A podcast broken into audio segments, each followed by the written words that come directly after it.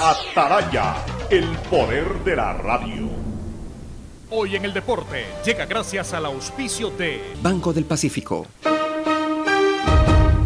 4 de mayo de 1973 nacen en La Plata los hermanos Guillermo y Gustavo Barros Esqueloto. Los mellizos coinciden en su amor por el fútbol, pero es Guillermo el que logra mayor notoriedad, primero con la camiseta de estudiantes y luego marca toda una época en Boca, donde de la mano de Bianchi forma dos trilogías ofensivas exitosas primero con Palermo y Riquelme para ganar el bicampeonato de América 2000-2001 y luego con Tevez y Chelo Delgado para ganar la Copa del 2003, dos intercontinentales, una Copa Sudamericana y varios campeonatos argentinos. ¿Tuviste algún imprevisto y necesitas efectivo? Con tu tarjeta de crédito Pacificard, realiza avances de efectivo desde tu cajero automático más cercano o solicítalo vía web desde Banca Virtual Intermático y difiérelo hasta 36 meses con intereses. Conoce más ingresando a www.bancodelpacifico.com. Pacificard, historias que vivir. Banco del Pacífico. El siguiente en Radio Atalaya es un programa opinión, categoría O, apto para todo público. La hora del pocho, la hora del pocho se viene con todo en Radio Atalaya. La hora del pocho, la hora del pocho. Alfonso el Pocho Car y su equipo traen para ustedes la opinión política, la opinión deportiva, más premios, sorpresas, regalos para sus oyentes. La hora del pocho, aquí en Radio Atalaya, cada día más líderes. Buenos días, este programa es auspiciado por... Aceites y lubricantes Gulf, el aceite de mayor tecnología en el mercado. Cuando eres claro, tú y tu mamá pueden mucho más. Aprovecha ya y contrata a un precio súper especial tu Triple Play, el paquete de servicios para el hogar con internet de doble velocidad. Con Claro, siempre más. El BIES informa. Acuda al BIES solamente para entrega de carpetas de préstamos hipotecarios Acuda al punto presencial. Para todo lo demás están los canales virtuales. No se exponga al contagio. Asume tu responsabilidad. Universidad Católica Santiago de Guayaquil y su plan de educación a distancia. Formando siempre líderes. Empieza el año al día con los prediales. Fácil, rápido y sin salir de casa con la banca virtual intermático del Banco del Pacífico. Difiérelo a 12 meses con intereses usando tu tarjeta de crédito Pacificar. Banco del Pacífico innovando desde 1972. El nuevo lava todo detergente multiuso lo lava todo. Un producto con la garantía y calidad de la Fabril. Seguro Sucre, tu lugar seguro con sus nuevos planes. Rueda seguro para tu carro. Vive seguro para tu casa. Mi pyme seguro para tu emprendimiento. Seguro agrícola para tu producción en el campo. Y futuro seguro para velar por el futuro de tu familia. Hola, ma. Hola, hijo. ¿Ya llegaron? Sí, acá vamos a acampar. Mira. Ah, muy lindo. ¿Llevaste bloqueador? Sí. ¿Repelentes? Sí. ¿Y la bufanda que te tejió la tía? Eh, no. ¿Por qué no? Desde que le regalaste un Samsung, mamá sigue siendo mamá, solo que más conectada. Por todo el mes de mayo, cómprale un Samsung en CNT a mamá y participa del sorteo de un Kia Soluto 0 kilómetros. Si realizas tu compra en efectivo o con tarjeta, obtienes triple chance de ganar. Más información en cnt.com.es. CNT. Muy pronto, los emprendedores participarán de la primera feria virtual organizada por la Corporación Financiera Nacional. Contaremos con la presencia de expositores nacionales e internacionales, quienes compartirán ideas claves para darle impulso impulso a las MIPIMES del Ecuador. Vive la experiencia en línea con stands de diferentes productos y marcas de nuestros emprendedores ecuatorianos. Tendencias 2021, una experiencia enriquecedora totalmente digital y sin costo. CFN, compromiso con el desarrollo. Sembramos futuro, el gobierno de todos.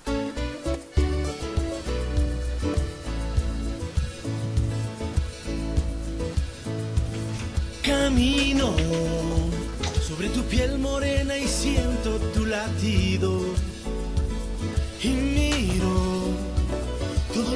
lo que los dos hemos vivido. Te digo. 680, sistema de emisoras Atalaya. En su año 77, Atalaya, Guayaquil y el Ecuador, una sola cosa son. Por eso llegamos a la razón y al corazón de la población. Cada día más líderes, una potencia en radio y un nombre que ha hecho historia, pero que todos los días hace presente y proyecta futuro en el dial de los ecuatorianos. Este es su programa matinal, la hora del pocho de este martes 4 de mayo del año 2021. Aquí estamos como todos los días con Fernando Edmundo Flores Marín Ferfloma, que de inmediato pasa a saludar al país. Fernando, buenos días. Eh, buenos días con todos, buenos días, Pocho.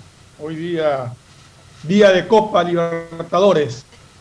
y de Champions también. Barcelona se enfrenta con el Boca Juniors de Argentina. Y de Champions también, al mediodía. Y de Champions también, sí, en la tarde juegan un partidazo. Chelsea contra el Paris Saint-Germain Germain de, de, Francia. A ver, no, estoy hablando de ustedes. Eh, hoy día juega el Manchester, City. el Manchester City con el Paris Saint-Germain. Correcto. Y mañana es el partido entre el Chelsea, y el Real Madrid. Y también juega Liga Flamengo, o sea. Liga Flamengo también juegan hoy día. que coinciden en el horario. entonces, los hinchas de Liga verán eh, verán a Liga, los hinchas de Liga verán a Liga.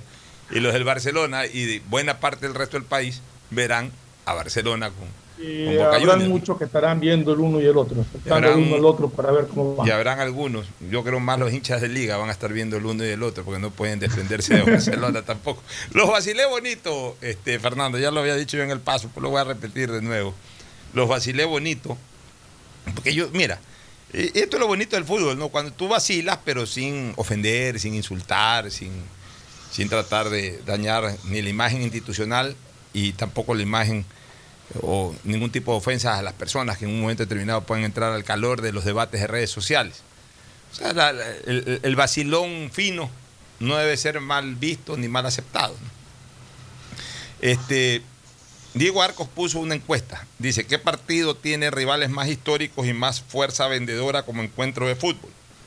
Puso Barcelona Boca y Liga Deportiva Universitaria de Quito versus Flamengo.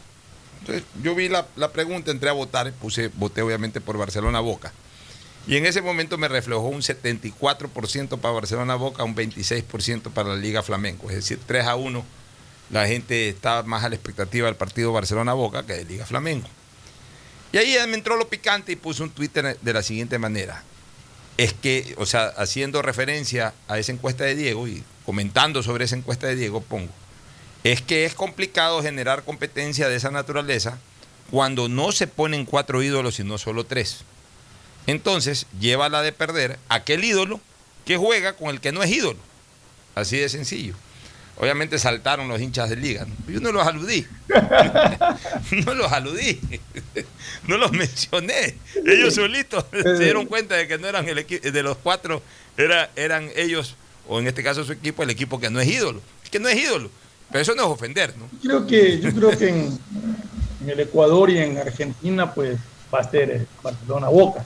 En Brasil va a ser eh, el Flamengo Liga, definitivamente. Eso es el, atractivo del fútbol. Y a nivel ya internacional, no sé, yo creo personalmente, aunque muchos dicen que Flamengo tiene una hinchada, pero yo creo que a nivel internacional más va a llamar la atención Barcelona.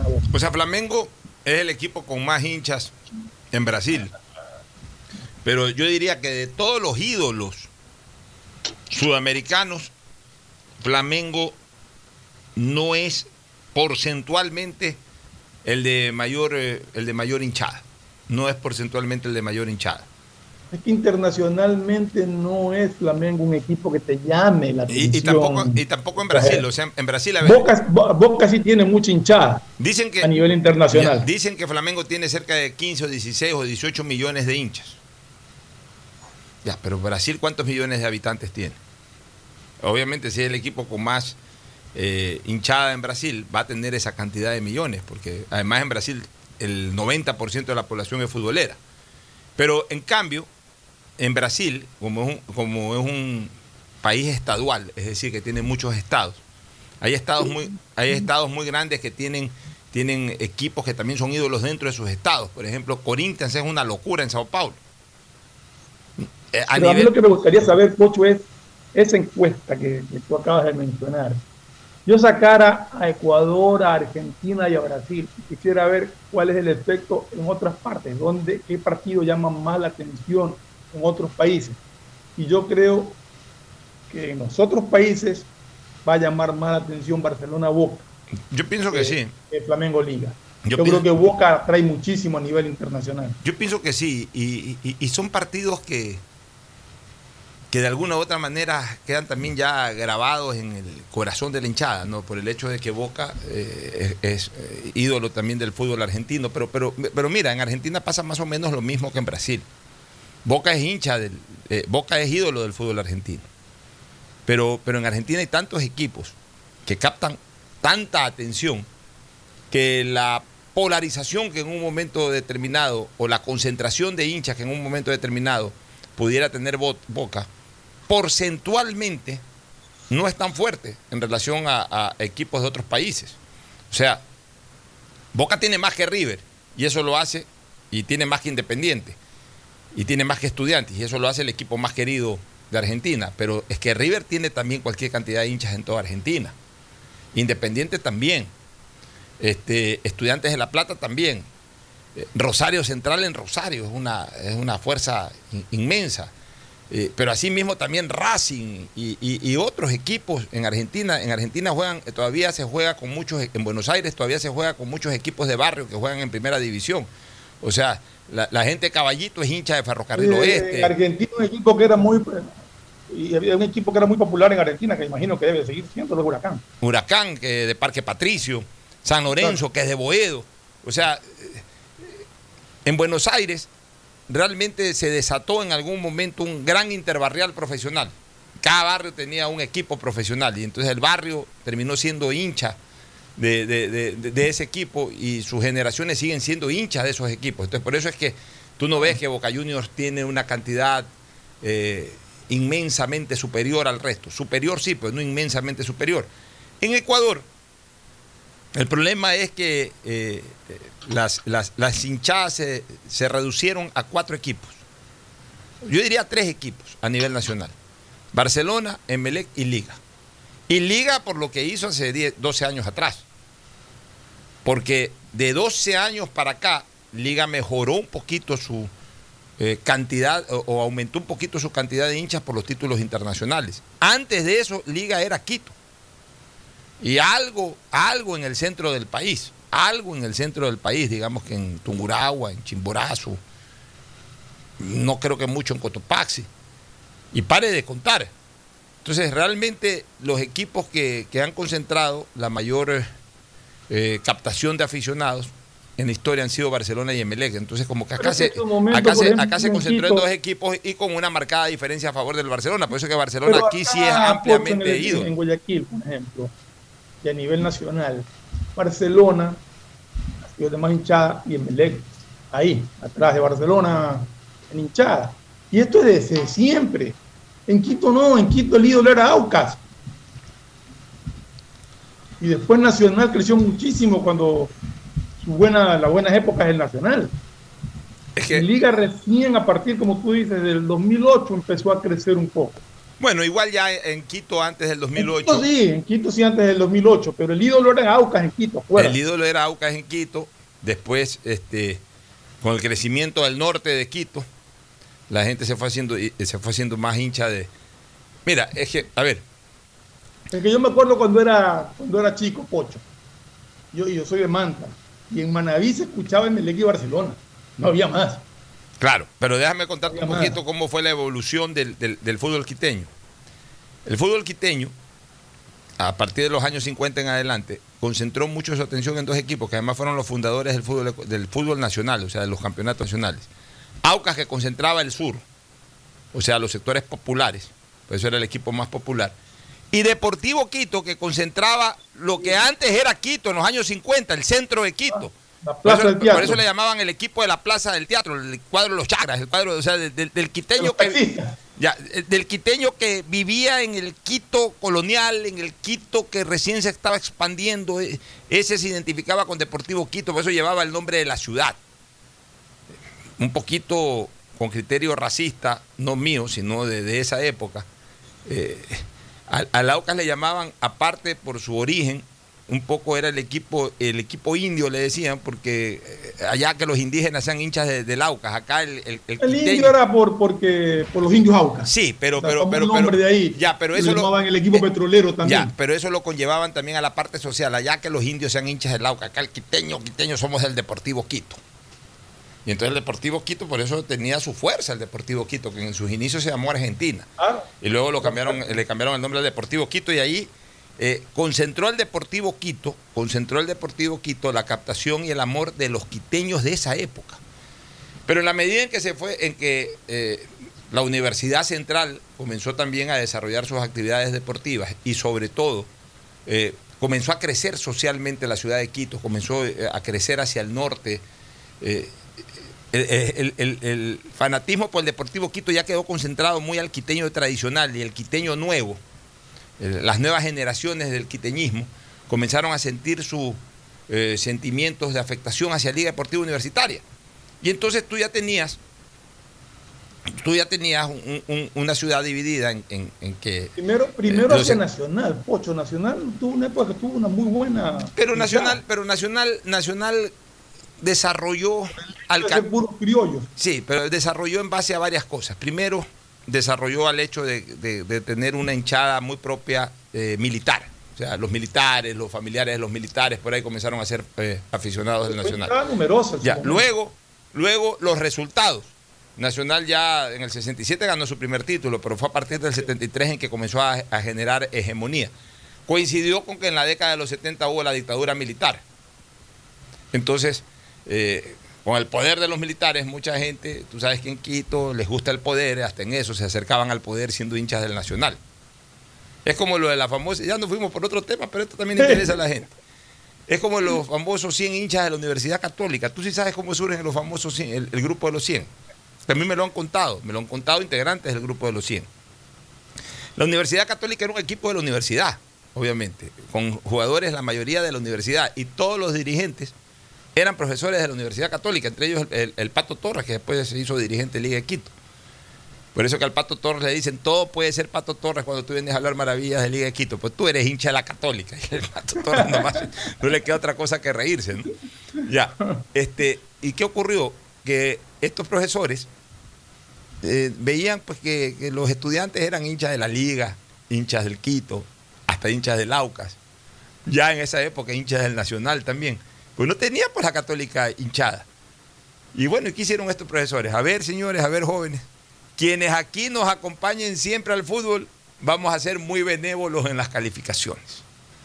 Y esa corriente comenzó precisamente con la Facultad de Ingeniería Civil.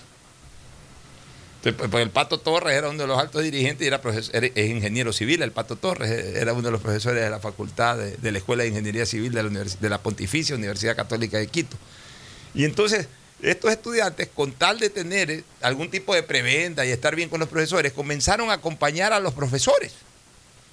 Y entonces se iban, iban como 100 estudiantes ahí al lado de los profesores y gritaban los goles de la Católica, pero eran hinchas de otros equipos, porque gritaban igual los goles de la Católica. Hasta que les nació el amor por la Católica y hasta el día de hoy ya son profesionales todos ellos, hasta jubilados, pues siguen yendo a respaldar a la Universidad Católica, pues se hicieron de verdad hinchas de la Católica. Pero ese fue el origen de la famosa barra de los 100. Una especie pues de, de, de, Tengo un buen amigo que es hincha de la católica, de Quito, hincha de la católica. Y, te comentó más o menos parecido a lo que, a lo sí, más o menos esa es la historia. esa es la historia de los, de los hinchas de la Universidad Católica, ¿no? Que se, se aliaron a institución pero, pero para, para ganar prebendas. o sea, que realmente quiere a la Católica, quiere al equipo. Es que se hicieron hinchas al calor de ir y ir y gritar goles y todo, cambiaron sus sentimientos. ¿no? Cambiaron sus sentimientos a favor del equipo Camarata. Que a propósito, mucha gente pregunta, ¿y eso de Camarata? De, eh, ¿Por qué le dicen Camarata? Camarata fue un sacerdote, apellido Camarata, un sacerdote de la Universidad Católica que fue secuestrado en una época por un tema de carácter político. Y, y, bueno, después lo rescataron, me parece, este sacerdote de apellido Camarata. Y entonces, como era profesor de la Universidad Católica, la prensa de esa época pues relacionó después al equipo de fútbol con, con el sacerdote de apellido Camarata. Por eso es que mucha gente conoce históricamente la Universidad Católica como el cuadro Camarata. Y también le dicen el equipo Chato Leí. ¿Por qué le dicen el equipo el Chato Leí? Porque es, es, del barrio la Chato Leí donde está la Universidad Católica de Quito. ¿no? El que sabe todas esas historias, algún rato regresará por acá, por este panel. El que sabe todas esas historias es Agustín Guevara Murillo. Claro, Agustín se sabe todo. Ese se sabe la historia del Lauca, del Deportivo Quito. De leyenda Acuérdate que Agustín es de por allá, más o menos. antiguo. Bueno, oye, vámonos a una primera pausa. Ahora sí retornamos de lleno con temas políticos, el tema de la alcaldía de Guayaquil. de las declaraciones que podría dar hoy día la alcaldesa y otras cosas más de interés. Ya volvemos. El siguiente es un espacio publicitario apto para todo público. Nada como un banco propio que huele a nuevo, tan bien ubicado y en centro comercial. Vengo a sacar un préstamo quirografario, prendario o un hipotecario. En el BIE se me atiende con amabilidad. Es lo que me merezco. Sí, aquí está mi capital. Y esa nota. Confiable. Así es tu Banco Vies.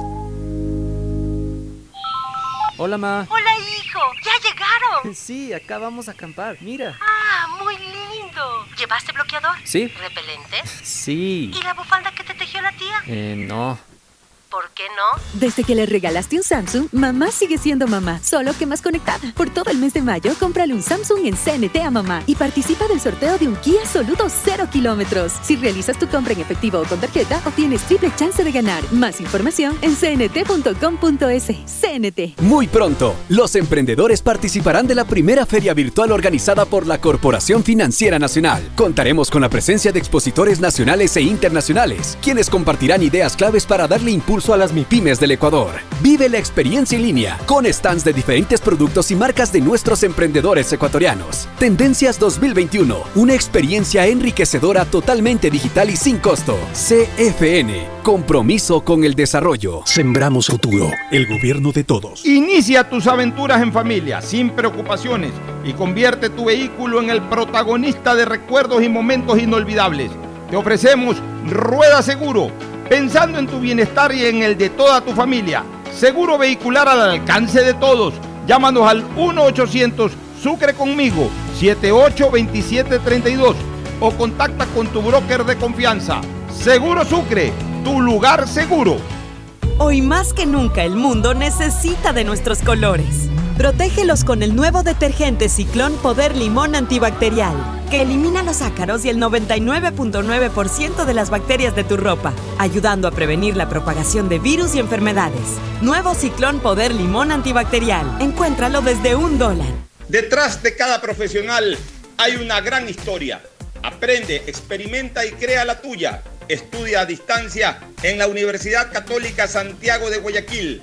Contamos con las carreras de marketing, administración de empresa, emprendimiento e innovación social, turismo, contabilidad y auditoría, trabajo social y derecho. Sistema de educación a distancia de la Universidad Católica Santiago de Guayaquil, formando líderes siempre.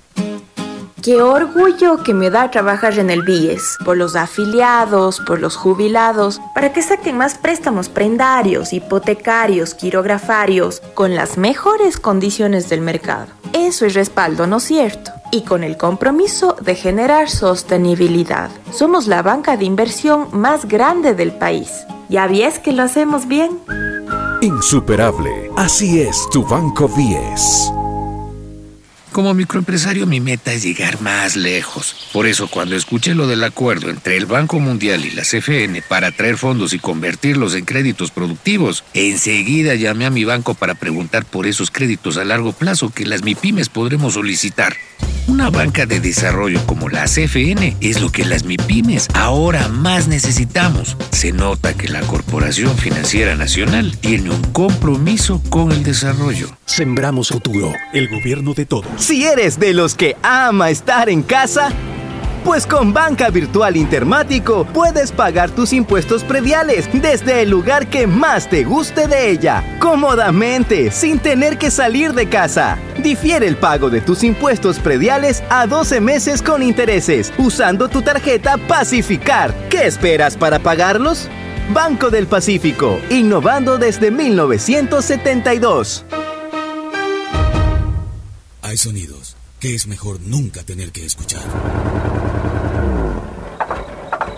Porque cada motor es diferente. Desde hace 104 años, Lubricantes Gulf mantiene la más alta tecnología y calidad en línea de aceites para motores a diésel y gasolina. Está hecho con una fórmula especial para dar excelente protección a todo tipo de motores, evitando el desgaste prematuro de pistones, anillos y árbol de levas, ayudando a mantener limpio el motor y libre de depósitos que se forman por las altas o bajas temperaturas. Dele a su motor lo que se merece. Lubricantes Gulf, la más alta tecnología en lubricación. 104 años preservando la vida de su motor. Lubricantes Gulf. Gulf es más lubricante.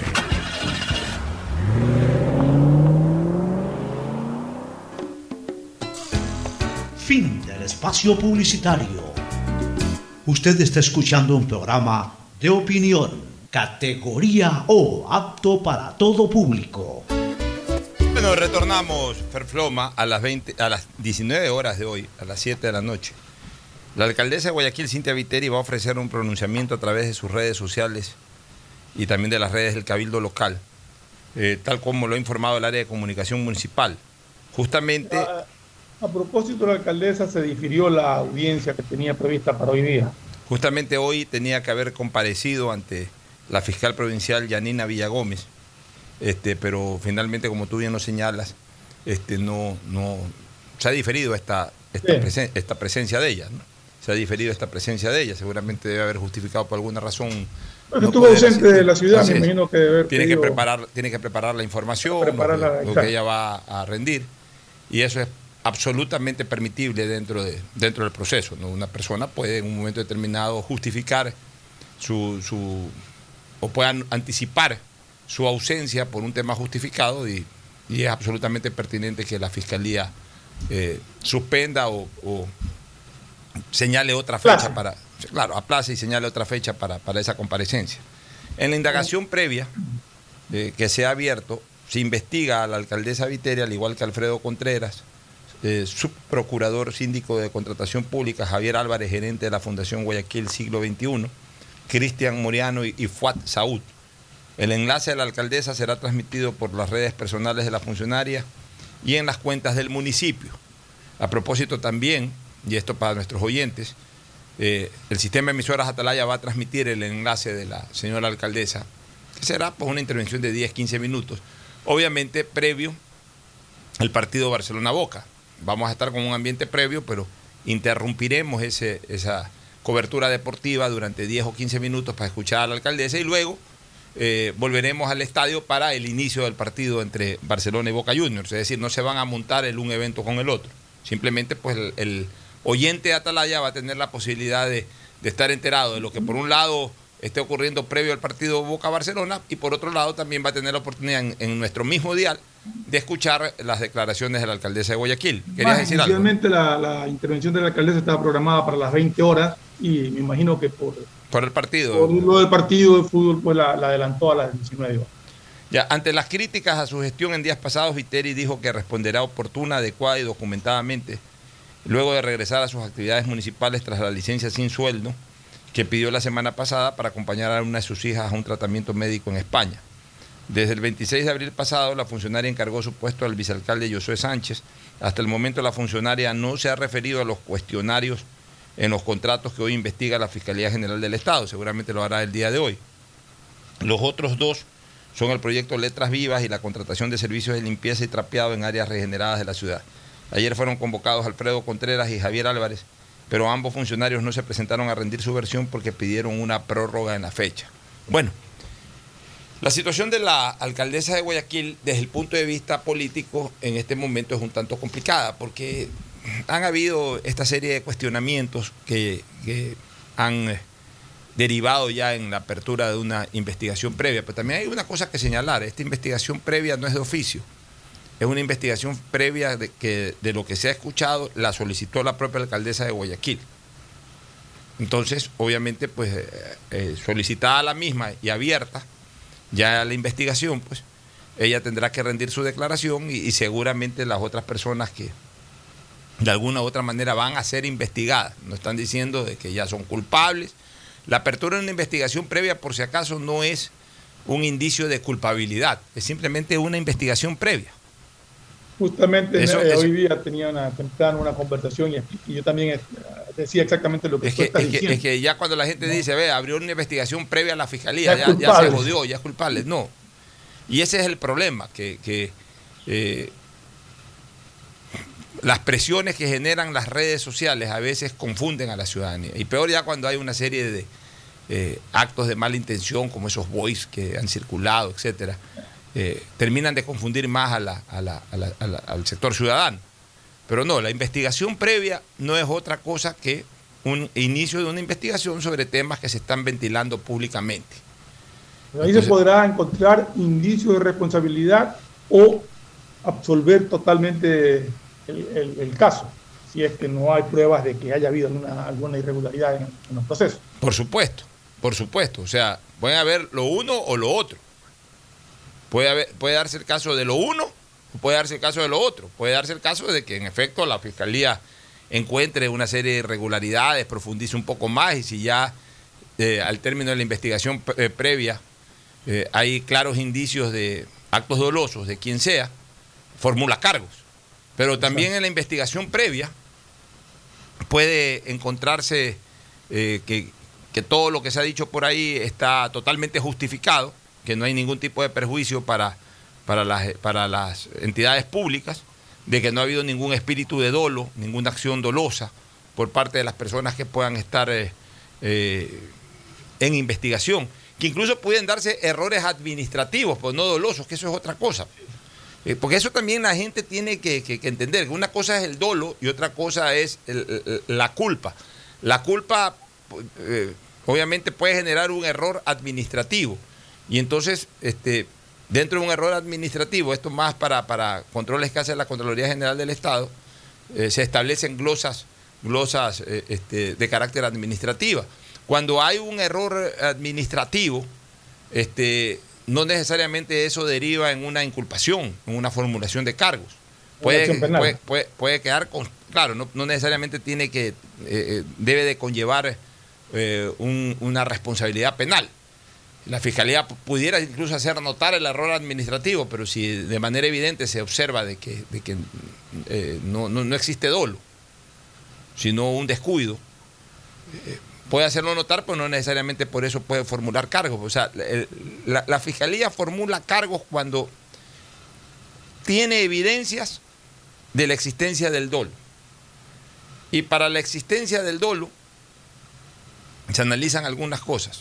Obviamente que hay una premeditación, en algunos casos, alevosía, una premeditación y, un, y una intención clara, ya en estos casos de, administración pública, una administración, una, eh, se, evidencia una eh, demostración clara de, querer favorecer o incrementar el patrimonio de la persona que ha fomentado esa acción. Entonces, ahí hay, hay- ahí hay una figura de dolo y entonces ahí en ese momento la fiscalía considera pues de que existe el delito y al considerar que existe el delito formula cargos y ya es cuestión del juez pues obviamente eh, iniciar el proceso. Pero asimismo la fiscalía se puede dar cuenta de que no hubo nada de esto, es decir, no hubo existencia de dolo. Y si no hay existencia de dolo, ¿qué es lo que suele hacer también la fiscalía cuando no hay existencia de dolo?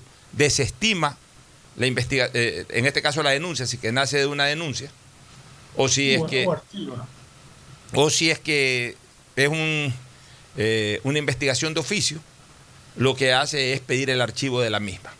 En ambos casos, o cuando la desestima o cuando simplemente se da cuenta en una investigación de oficio de que no hay, no hay la existencia de ningún tipo de dolo, pide el archivo de la misma. Se la pide al juez, el juez tiene que archivarla. Al final, toda investigación termina en el juez, ya sea para la solicitud de archivo o ya sea para la solicitud de formulación de cargo. Toda, toda Justamente investigación hay que previa tomar en termina en un cuenta juez. ese término, investigación. No es. acusación. No es una acusación es todavía. Investigación. La acusación se da a partir del dictamen fiscal. Ya con el dictamen fiscal se acusa. Exacto. Con la formulación de cargos, lo que hace la fiscal es advertir la, la presunción de un delito. La presunción de un delito. Entonces, formula cargos, pero todavía la- la- el mismo derecho le da, unas, le da unos cuantos días más para terminar de investigar y para en el dictamen fiscal, ya al cierre de, de- de la instrucción fiscal, porque la, la formulación de cargos, con la formulación de cargos arranca la etapa que se llama de instrucción fiscal. Ya al cierre de esa instrucción fiscal, ya con el dictamen, ya este, el, el- el- el fiscal ratifica sus presunciones y ya acusa directamente o se abstiene de acusar. Pero que, que quede claro una cosa además, Pocho. Si el fiscal encuentra indicios de responsabilidad en su investigación, esto quiere decir que se convierte en parte acusadora. Así es. También hay una parte defensora y el que resuelve es el juez, no es el fiscal el que decide si hay que sancionar o, o condenar al acusado, Ahora, sino el juez. Eh, eh, hemos explicado la parte jurídica, ¿no? Ahora, desde lo político sí, sí está en complicaciones la alcaldesa. No, no, los políticos es otra cosa. Desde Estábamos lo hablando político está en complicaciones de- la alcaldesa ¿De porque qué se trata esta investigación claro, previa? ya, ya entró en un círculo que no deja de ser fastidioso para todo funcionario, para todo mandatario en este caso, porque la alcaldesa no es funcionaria. O, a ver, sí es funcionaria, pero la alcaldesa o el alcalde o el prefecto o la prefecta, el presidente de la República, más allá de que igual es funcionario porque eh, ejerce funciones públicas, es mandatario. Es decir, llegan por votación popular, llegan delegados eh, a cumplir un mandato del pueblo que, los elige. Entonces, también hay que usar el término correcto, realmente son mandatarios. No deja de ser este círculo eh, judicial un, un- un problema político para, para cualquier mandatario. ¿Por qué? Porque en primer lugar, está en investigación. En segundo lugar, la interpretación de la gente, sobre todo a partir de las redes sociales. Porque antes, cuando cualquier mandatario o cualquier funcionario público se veía inmerso en una investigación, la gente no la terminaba de absorber totalmente. Porque la leía en la prensa, a ver, están investigando, hay una investigación. está-". Pero, pero ahora con esto de las redes sociales, tú abres el teléfono, por ejemplo, para revisar tweets y entonces ves que 100 mil personas comentan. Porque ahora todo el mundo comenta de política. Ah, sí. Ha cambiado sustancialmente, especialmente en la ciudad de Guayaquil, ha cambiado sustancialmente eh, el comportamiento de la ciudadanía. La ciudadanía antes era absolutamente apática para temas políticos. En Guayaquil no se hablaba de otra cosa que de deporte, de farándula De y un, y, un, y- y un grupo muy reducido hablaba de política. Ahora aquí en Guayaquil todo el mundo opina de política. Y tú lees pues en los comentarios que hace gente que hay gente que no tiene la menor idea de la política, pero igual hacen comentarios políticos. O sea, ahora sí todo el mundo comenta. Entonces, para un mandatario, dígase en este caso la alcaldesa o, o cualquier otra persona en ese cargo, este, para un mandatario no deja de ser molestoso desde lo político esto porque su nombre está constantemente eh, mencionado para un tema que no es para nada agradable. para Ahora nada. también es mucho más fácil ensuciar la gestión de alguien, soltando un tweet y diciendo cualquier barbaridad y lo empiezan a repetir y se crea un ambiente político negativo. También hay que tomar en cuenta esas cosas. Pero eh, en el caso de, de la alcaldesa, pues tiene que ser muy clara y explicar muy bien todas estas supuestas irregularidades que Ahora, la, la alcaldesa va a tener eh, esta noche, que es a las 7 de la noche que va a dar su explicación, va a tener que ser muy clara en dos cosas. En primer lugar, despejar cualquier tipo de tela de duda, más allá de lo judicial, hablemos de lo político, despejar todo tipo de tela de dudas sobre eh, manejos irregulares, este tipo de cosas que, que se han ventilado últimamente. Punto número uno, eso, o sea, dejar en claro, ¿no? Miren, esto de la pintura se lo hizo de esta manera, esto cuesta, esto se autorizó por esta razón, etcétera. Esto de la limpieza o trapeo, como le llamen, de la ciudad, esto siempre se ha hecho, esto ha crecido en sus valores últimamente por esta razón o por la de acá. el o sea, plazo es más largo, qué sé yo. dar una explicación. Y lo otro, eh, establecer pautas que en un momento determinado eh, le den la, la- tranquilidad y la confianza, no solamente a sus partidarios, sino a la ciudad en general, de que si ha habido algún tipo de, algún tipo de error, eh, digamos, eh, involuntario o, un error de buena fe, como alguna vez alguien puso de moda esa frase, este, se va a corregir. Y bueno, y estos serán los correctivos. De repente sí, por aquí hubo un error de, de tal departamento municipal, hemos corregido este error haciendo estos cambios, esto de aquí, esto de allá, esto de más allá. O sea, un, poco por ahí tiene que, ir eh, el discurso de la alcaldesa. El discurso de la alcaldesa tiene que ser muy explicativo y, y- y- de revisión en caso de que se considere pues, que hay que hacer algún tipo de correctivo. Eh, No creo que deba de ser un discurso confrontativo, porque si es un discurso confrontativo, eh, eh, en este momento no, no, no, no está en su mejor momento la alcaldesa y puede, y puede más perder que ganar si entra en una confrontación. De acuerdo a unas declaraciones que, que alcancé a leer que ha hecho a su arribo a la ciudad de Guayaquil, no está en ese plano la alcaldesa. Por eso, o sea, ella, ella debería de, insisto una vez más, de explicar y de corregir en caso de que se hayan dado situaciones eh, erróneas de buena fe. ¿no? Pues puede pasar, de repente un funcionario tomó una decisión ahí equivocada. Ok, ya se, se- sacó a ese funcionario, eh, se ha revisado esto, se ha rectificado sobre este proceder, eh, eh, se corrigen estos errores. O sea, e- e- es, importante eso, o sea, que, que también la ciudadanía recupere plenamente la confianza, porque en este momento, ya hay que decirlo con absoluta eh, objetividad, en este momento la confianza está ahí en tela de duda, ¿no? Entonces, eh, hay que, eh, es difícil a veces tratar de, de- de recuperar la confianza en la gente, pero sí se puede, sí se puede si se habla con transparencia, sí se puede si se habla de manera clara. Hay, hay que estar muy atentos a las declaraciones. de la pero, pero, pero por eso te digo, o sea, debe ser una posición muy política, una posición muy clara, una posición muy transparente, como ella lo ha sido siempre, ¿no? Este, eh, evitar entrar en la confrontación de, disparar esto como que es una persecución, bueno, más allá de que puede de alguna manera decir de que también se siente eh, eh, de alguna forma perseguida políticamente, que de repente muchas de estas cosas que se están ventilando lo hacen con alguna intención política, pues no concentrar su discurso en eso. Y no pararle en lo más mínimo bola al tema que trascendió más allá, personales. ya, que trascendió más allá de lo administrativo. No pararle ningún tipo de bola.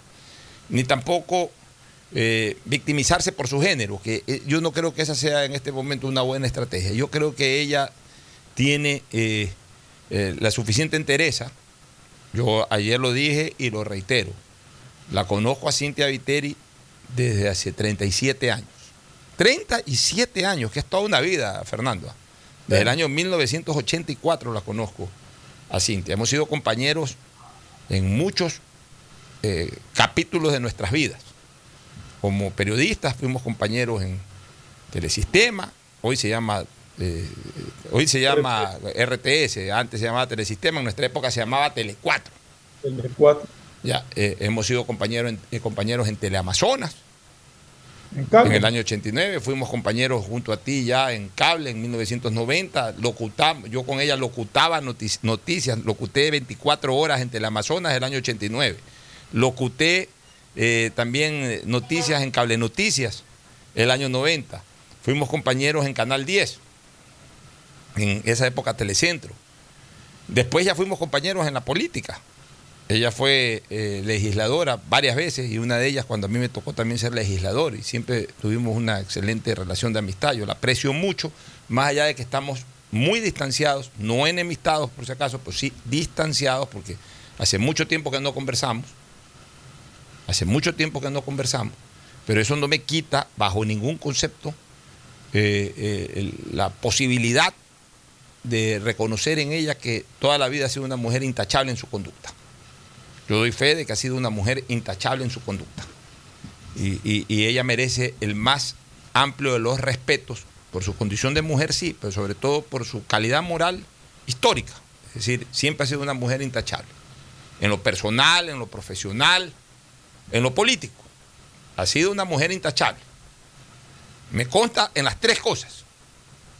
Porque con Cintia he compartido la- las tres cosas. He compartido una relación personal de amistad, he compartido una relación profesional como periodista y he compartido también una relación política.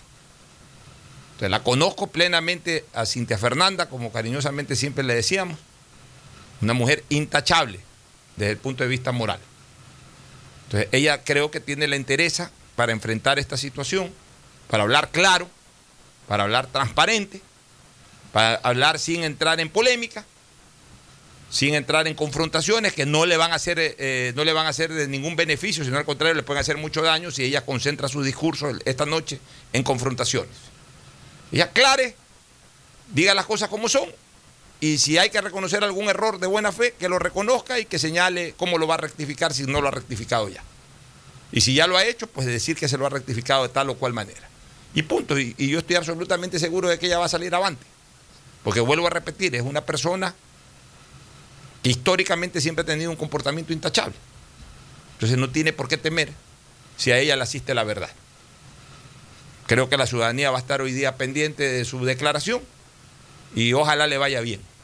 Se lo deseo de mucho corazón porque vuelvo a repetir, es una persona a la que he apreciado y aprecio mucho más allá de que estamos distanciados, más no enemistados, mi querido Fernando. Sí, no, no, completamente de acuerdo contigo. Me, me uno a tus palabras de, de, respaldo en lo personal a, a Cintia Viteria, quien también conozco desde hace muchísimos años. Y eh, creo que en ese comportamiento personal de, de Cintia no, no, no cabe duda ni hay nada que aclarar. Allá gente miserable sin oficio que se dedica a calumniar, a inventar, a inventar cosas y a meterse eh, en ámbitos que no competen. Lo que tiene que aclarar eh, la alcaldesa de Guayaquil es aquellas supuestas irregularidades de las que está siendo acusada en, ciertos contratos, que me imagino que será lo que tratará en la noche de hoy lo que aclarará, porque eso es en realidad lo que nos interesa.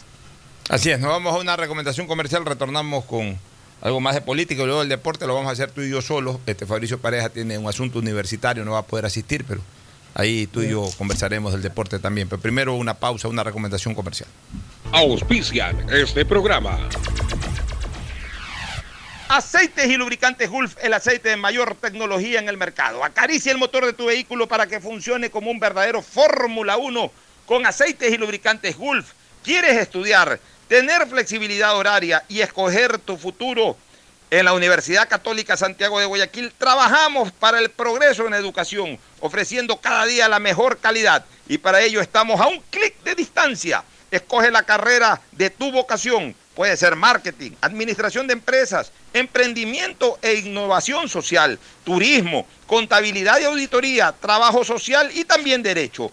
Consulta en nuestra página web mayor información y esquemas de admisión. Universidad Católica Santiago de Guayaquil, formando siempre líderes. Si eres emprendedor, escucha con atención porque ahora con Pacificar y su APP BDPOS móvil puedes hacer crecer tu emprendimiento. A través de ella, realiza cobros de tarjetas Pacificar desde tu celular o tablet sin necesidad de un dispositivo POS o tarjeta física. Afíliate en minutos. BDPOS Móvil, la primera APP de afiliación, un producto del Banco del Pacífico. Cuando eres claro, tú y tu mamá pueden mucho más. Así que si tienes un plan móvil claro, aprovecha ya y contrata a un precio súper especial tu Triple Play, el paquete de servicios para el hogar con internet de doble velocidad para que navegues a 30 megabits en tu plan de 15 megabits, más televisión en HD, telefonía fija y claro video. Todo por 36 dólares con 40 centavos Precio final. El BIES informa, generación de comprobantes del 15 al 30 de cada mes. Hágalo en línea. No necesita acudir a puntos presenciales del BIES. ¿Están pendientes de aprobación? Revise su correo, la respuesta está ahí. No acuda a puntos presenciales del BIES. No se exponga al contagio. Asume tu responsabilidad. El nuevo lavatodo detergente multiuso lo lava todo. En dos exquisitas fragancias, floral denso y limón concentrado. Pídelo en tu tienda favorita, un producto con la garantía y calidad de la Fabril. En Seguro Sucre, tu lugar seguro con sus nuevos planes Rueda Seguro, un seguro vehicular al alcance de todos. Vive Seguro, donde puedes asegurar tu patrimonio anticipándote a cualquier eventualidad. Futuro Seguro, en caso de accidentes te damos cobertura y en caso de muerte amparamos a tu familia. Seguro Agrícola cuenta con una amplia cobertura en la pérdida causada por eventos climáticos y biológicos, así como Mi Pyme Seguro, un seguro exclusivo para tu emprendimiento con una amplia y flexible cobertura a la medida de tus requerimientos. Seguro Sucre, tu lugar seguro. Contáctanos al 1-800 Sucre conmigo, 782732. Hola, ma. Hola, hijo. ¿Ya llegaron? Sí, acá vamos a acampar. Mira. Ah, muy lindo. ¿Llevaste bloqueador? Sí. ¿Repelente? Sí. ¿Y la bufanda que te tejió la tía? Eh, no. ¿Por qué no? Desde que le regalaste un Samsung, mamá sigue siendo mamá, solo que más conectada. Por todo el mes de mayo, cómprale un Samsung en CNT a mamá y participa del sorteo de un Kia Soluto 0 kilómetros. Si realizas tu compra en efectivo o con tarjeta, obtienes triple chance de ganar. Más información en cnt.com.es. CNT. Muy pronto, los emprendedores participarán de la primera feria virtual organizada por la Corporación Financiera Nacional. Contaremos con la presencia de expositores nacionales e internacionales, quienes compartirán ideas claves para darle impulso a las MIPIMES del Ecuador. Vive la experiencia en línea con stands de diferentes productos y marcas de nuestros emprendedores ecuatorianos. Tendencias 2021, una experiencia enriquecedora totalmente digital y sin costo. CFN, compromiso con el desarrollo. Sembramos futuro, el gobierno de todos. Estamos en la hora del pocho. Muy bien, Fernando. Un tema. Mañana va a estar, ojalá mañana pueda estar aquí en estudios eh, Cristina Harp, eh, que ya está aquí en Ecuador, arribó anoche. Ah, bienvenida estar- al país, Cristina. Vi- vino a visitar Me a la- imagino que está escuchando porque ella no se pierde el programa. Sí, sí, vino a visitar a la mamá por el Día de las Madres y me imagino que, que se queda, se queda algunos, se va a quedar algunos días hasta la próxima semana. Y si se da tiempo, mañana le voy a decir que venga al programa, porque ella ha sido una defensora no del aborto, sino de la libertad, eh, o sea, de la despenalización del aborto. Ella ha explicado claramente que son dos conceptos distintos, que ella no está de acuerdo con que la gente aborte, pero está de acuerdo con el, el derecho o la libertad que tiene la persona, en este caso cuando es una persona abusada sexualmente, una, una persona que, es violada y que producto de esa violación se, gesta, se gesta una, una nueva vida y bueno, eh, son personas que están a favor de, de que, de que pueda, pueda practicarse eh, lo que se conoce como aborto. Como aborto. Pe- Pero hoy día estuve escuchando a una constitucionalista en Ecuavisa, he estado escuchando también a otras personas que han estado a favor de esta resolución de la Corte Constitucional.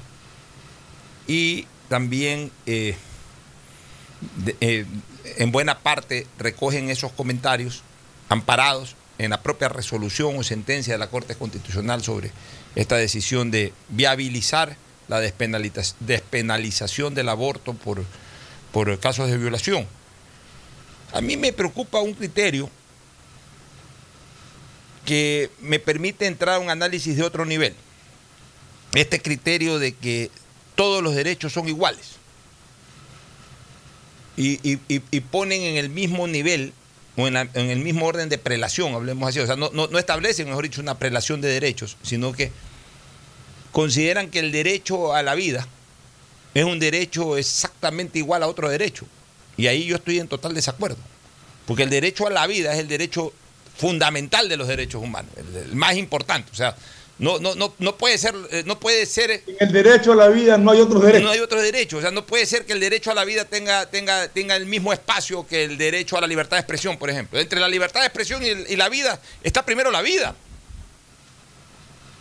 Porque de lo contrario, se produce una confusión en el ejercicio de los derechos, pues, este, Fernando. Y esa confusión en el ejercicio de los derechos es lo que da pauta o, da paso a- al libertinaje, a lo que yo llamo el ejercicio del libertinaje de los derechos.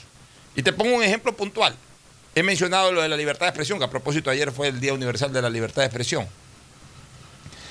La libertad de expresión en razón, que es un derecho fundamental, en razón del derecho eh, a la honra.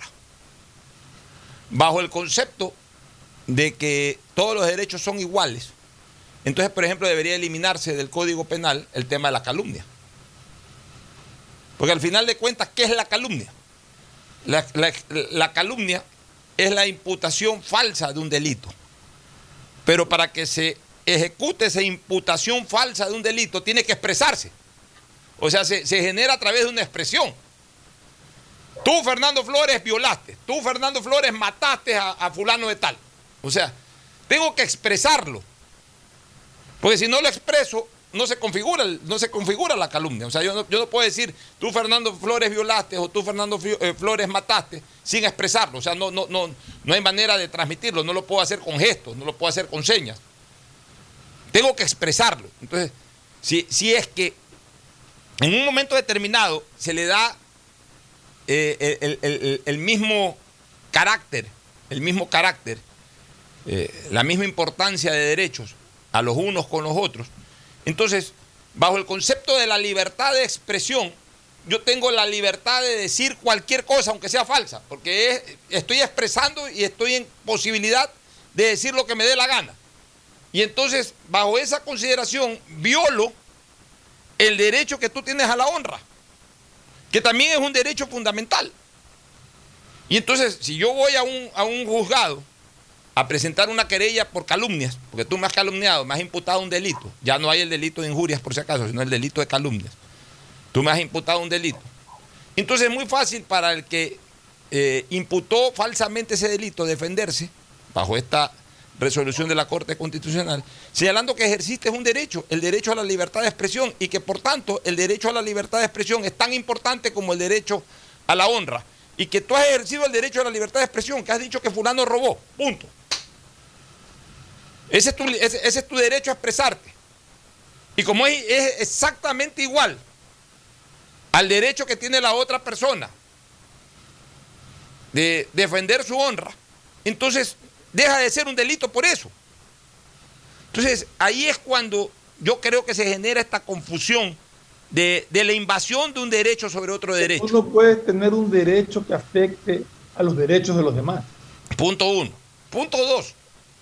Analizo una consideración penal. Mira que lo que yo estoy hablando es más técnico que ideológico, es más técnico que doctrinario. Nadie puede afectar derechos de terceros. El derecho a la vida es un derecho que se debe respetar siempre. Pero cuando se afecta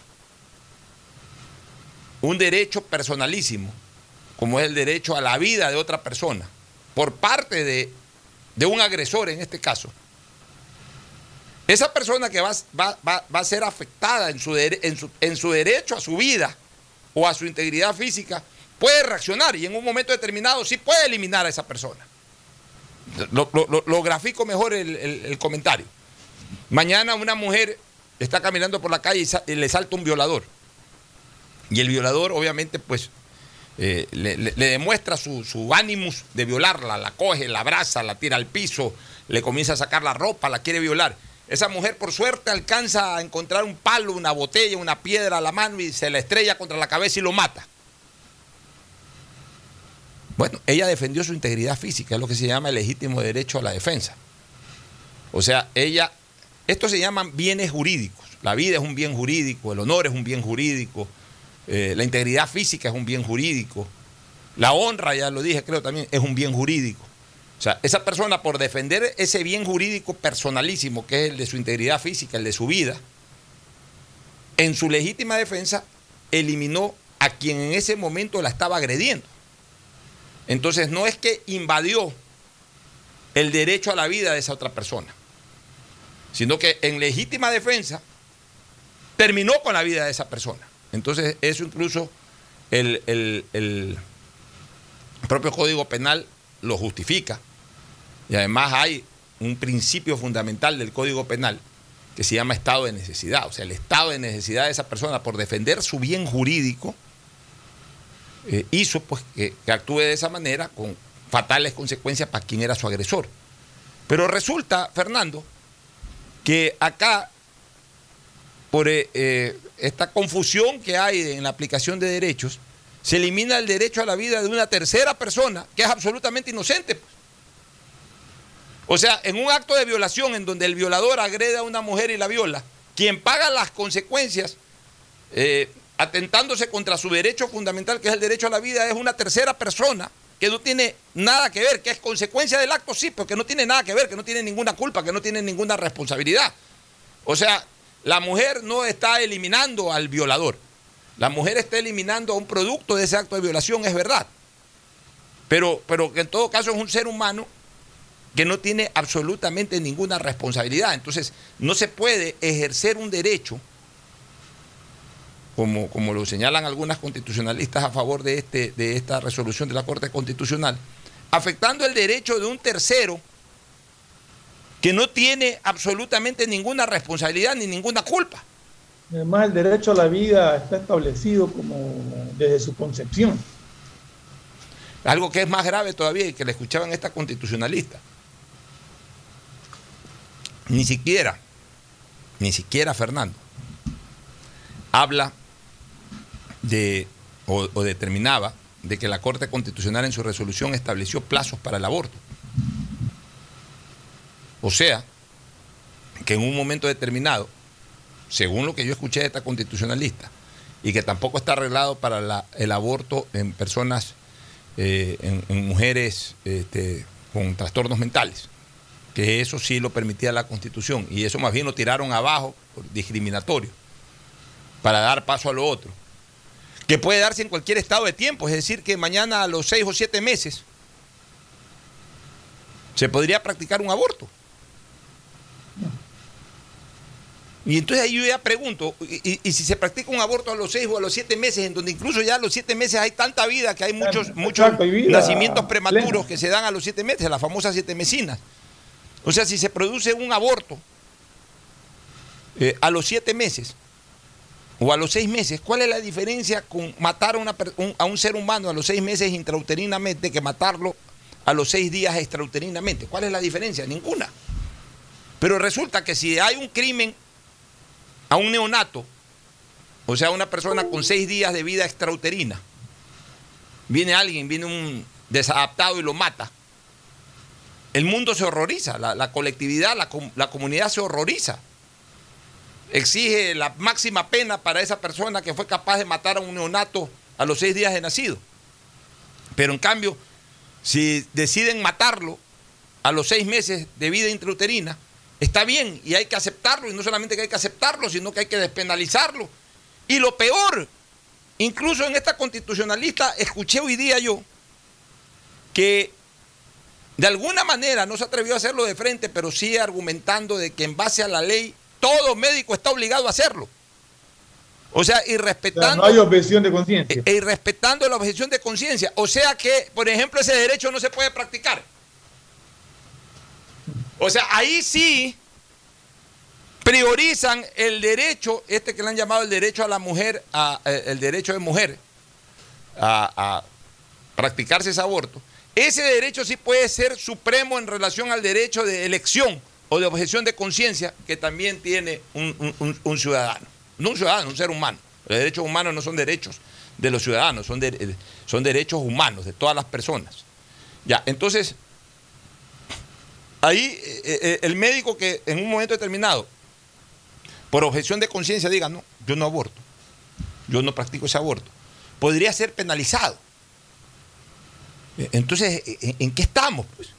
Porque por último, si, un por último, muy, muy escúchame, por último, arduo. por último, si se despenaliza el tema, que se despenalice, esté bien, pero no se puede eliminar tampoco ese derecho a la objeción de conciencia. Así es. O sea, es. yo No mañana como médico- a nadie a matar a un. Exacto, a yo mañana niño como médico por puedo que- decir, no, mi religión no me lo permite.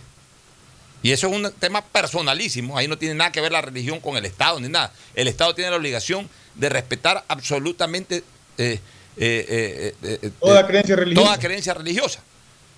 Eh, o sea, nadie puede obligar a un judío a trabajar un sábado. Ya, este, el judío puede decir en, su trabajo, yo los sábados por creencia religiosa no puedo trabajar los sábados, a mí me pueden convocar cualquier día, puedo trabajar sobre tiempos, todo lo que ustedes quieran, pero el sábado no puedo trabajar. Y eso es algo que tiene que respetar el patrón, porque es parte de, de- un derecho constitucional, que es el de respetar todo tipo de creencia. Entonces, si yo soy católico y considero de que, que- que- el aborto no lo puedo practicar, ni como médico, ni como persona eh, fuera de la medicina, que por una situación, en el caso de las mujeres directamente, o en el caso incluso de muchos hombres que, que cuando se ven en una situación embarazosa, que han generado un embarazo, también auspician este tipo de cosas. No, anda, anda, anda, aborta, te doy la plata para que vayas a abortar, etcétera. O sea, fuera de eso, fuera de que en un momento determinado legalicen la práctica del aborto, aunque sea por temas de violación, cosa que a mí me deja eh, eh, eh, grandes dudas, porque al final de cuentas va a resultar este el, país con mayor cantidad de violaciones en el mundo, porque ahora todo el mundo que quiere practicar un aborto va a decir que la violaron, porque esa es una realidad. Se va a excusarse o a justificarse mucho los embarazos que a veces son consecuencia de una relación permitida o consensuada. Se va a utilizar mucho la excusa del aborto, de, la violación, para, para, para, para llevar esto al aborto. Pero si un médico en un momento determinado dice, ok, yo no quiero practicar eso porque no estoy de acuerdo, tiene que ser respetado. O sea, la despenalización quiere decir de que ya puede ir a una clínica y si un médico se la quiere hacer, la puede hacer abiertamente. Esa es la despenalización, pero la despenalización no es obligar a un médico a hacerlo si que no está de acuerdo con eso. Porque cuidado, cuidado a costa de esto se comienzan a atropellar una serie de derechos humanos. E, ese es el problema, que cuando ya se da luz verde para una cosa, esa luz verde acelera o, el, el, que va transitando a partir de esa luz verde comienza a acelerar y comienza a arrasar y a atropellar con todo. Entonces hay que tener cuidado con ese tema, mi querido Ferfloma. Yo creo que tienen un trabajo muy arduo que hacer en explicar exactamente los alcances de, esta resolución, que le toca a la Defensoría del Pueblo presentar el proyecto de acuerdo a lo que leíamos. Tendría que hacerlo. Yo no sé cómo. Juntamente con organizaciones civiles, presentarlo a la Asamblea para que la Asamblea resuelva. Pero tiene que ser muy claro en todos estos aspectos, tanto de la objeción de conciencia como de en qué periodo se lo podría hacer. Pero no pueden dejar como sea normalmente se estila en este país cabos sueltos para que se pueda ir torciendo la ley en el camino. Y todavía me queda duda de la aplicación técnica del tema. Sí, sí, no, Porque lo que se ha hecho es declarar la inconstitucionalidad por discriminación, más no, se, más no puede la Corte Constitucional legitimar ya, sino como lo ha determinado por último a través de una ley y mientras esa ley no esté vigente, no, estaría, no, es permitido todavía el, aborto por violación. Y por el contrario, más bien al declarar la inconstitucionalidad de la ley que permite el aborto, este, en este caso por, por esta situación eh, de, de, incapacidad mental de las mujeres, más bien les está quitando esa protección. Eso es lo que yo creo, pero, pero en todo caso, pues en materia constitucional a veces le dan eh, le dan eh, una interpretación totalmente distinta. Solamente es inconstitucional el párrafo que dice con discapacidad mental. Bueno, entonces, pero los constitucionalistas a veces interpretan demasiado ese tipo de sentencias y, terminan siendo legisladores y no solamente interpretadores de la constitución o de las leyes. Nos vamos a una eh, pausa comercial y retornamos con el deporte. El siguiente es un espacio publicitario apto para todo público. Nada como un banco propio. Que huele a nuevo, tan bien ubicado y en centro comercial. Vengo a sacar un préstamo quirografario, prendario o un hipotecario. En el BIE se me atiende con amabilidad. Es lo que me merezco. Sí, aquí está mi capital. Y esa nota. Confiable. Así es tu Banco BIES. Hola, ma. Hola, hijo. ¿Ya llegaron? Sí, acá vamos a acampar. Mira. Ah, muy lindo. ¿Llevaste bloqueador? Sí. ¿Repelente? Sí. ¿Y la bufanda que te tejió la tía? Eh, no. ¿Por qué no? Desde que le regalaste un Samsung, mamá sigue siendo mamá, solo que más conectada. Por todo el mes de mayo, cómprale un Samsung en CNT a mamá y participa del sorteo de un Kia Soluto 0 kilómetros. Si realizas tu compra en efectivo o con tarjeta, obtienes triple chance de ganar. Más información en cnt.com.es. CNT. Muy pronto, los emprendedores participarán de la primera feria virtual organizada por la Corporación Financiera Nacional. Contaremos con la presencia de expositores nacionales e internacionales, quienes compartirán ideas claves para darle impulso a las MIPIMES del Ecuador. Vive la experiencia en línea con stands de diferentes productos y marcas de nuestros emprendedores ecuatorianos. Tendencias 2021, una experiencia enriquecedora totalmente digital y sin costo. CFN, compromiso con el desarrollo. Sembramos futuro, el gobierno de todos. Inicia tus aventuras en familia, sin preocupaciones, y convierte tu vehículo en el protagonista de recuerdos y momentos inolvidables. Te ofrecemos Rueda Seguro pensando en tu bienestar y en el de toda tu familia. Seguro vehicular al alcance de todos. Llámanos al 1-800 Sucre conmigo 782732 o contacta con tu broker de confianza. Seguro Sucre, tu lugar seguro. Hoy más que nunca el mundo necesita de nuestros colores. Protégelos con el nuevo detergente Ciclón Poder Limón Antibacterial, que elimina los ácaros y el 99.9% de las bacterias de tu ropa, ayudando a prevenir la propagación de virus y enfermedades. Nuevo Ciclón Poder Limón Antibacterial. Encuéntralo desde un dólar. Detrás de cada profesional hay una gran historia. Aprende, experimenta y crea la tuya. Estudia a distancia en la Universidad Católica Santiago de Guayaquil Contamos con las carreras de marketing, administración de empresa, emprendimiento e innovación social, turismo, contabilidad y auditoría, trabajo social y derecho. Sistema de educación a distancia de la Universidad Católica Santiago de Guayaquil, formando líderes siempre. Qué orgullo que me da trabajar en el BIES, por los afiliados, por los jubilados, para que saquen más préstamos prendarios, hipotecarios, quirografarios, con las mejores condiciones del mercado. Eso es respaldo, ¿no es cierto? Y con el compromiso de generar sostenibilidad. Somos la banca de inversión más grande del país. ¿Ya ves que lo hacemos bien? Insuperable. Así es tu Banco BIES. Como microempresario mi meta es llegar más lejos. Por eso cuando escuché lo del acuerdo entre el Banco Mundial y la CFN para traer fondos y convertirlos en créditos productivos, enseguida llamé a mi banco para preguntar por esos créditos a largo plazo que las MIPIMES podremos solicitar. Una banca de desarrollo como la CFN es lo que las MIPIMES ahora más necesitamos. Se nota que la Corporación Financiera Nacional tiene un compromiso con el desarrollo. Sembramos futuro, el gobierno de todos. Si eres de los que ama estar en casa, pues con Banca Virtual Intermático puedes pagar tus impuestos prediales desde el lugar que más te guste de ella, cómodamente, sin tener que salir de casa. Difiere el pago de tus impuestos prediales a 12 meses con intereses, usando tu tarjeta Pacificar. ¿Qué esperas para pagarlos? Banco del Pacífico, innovando desde 1972. Hay sonidos que es mejor nunca tener que escuchar. Porque cada motor es diferente.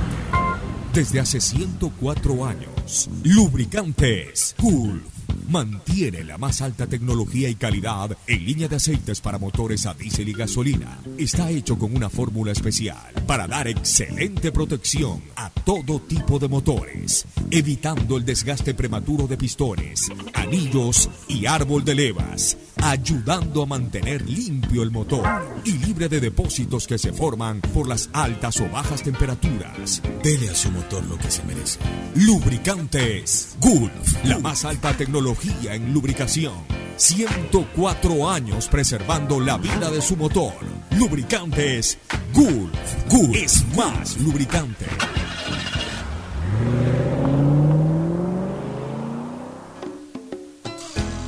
Fin del espacio publicitario.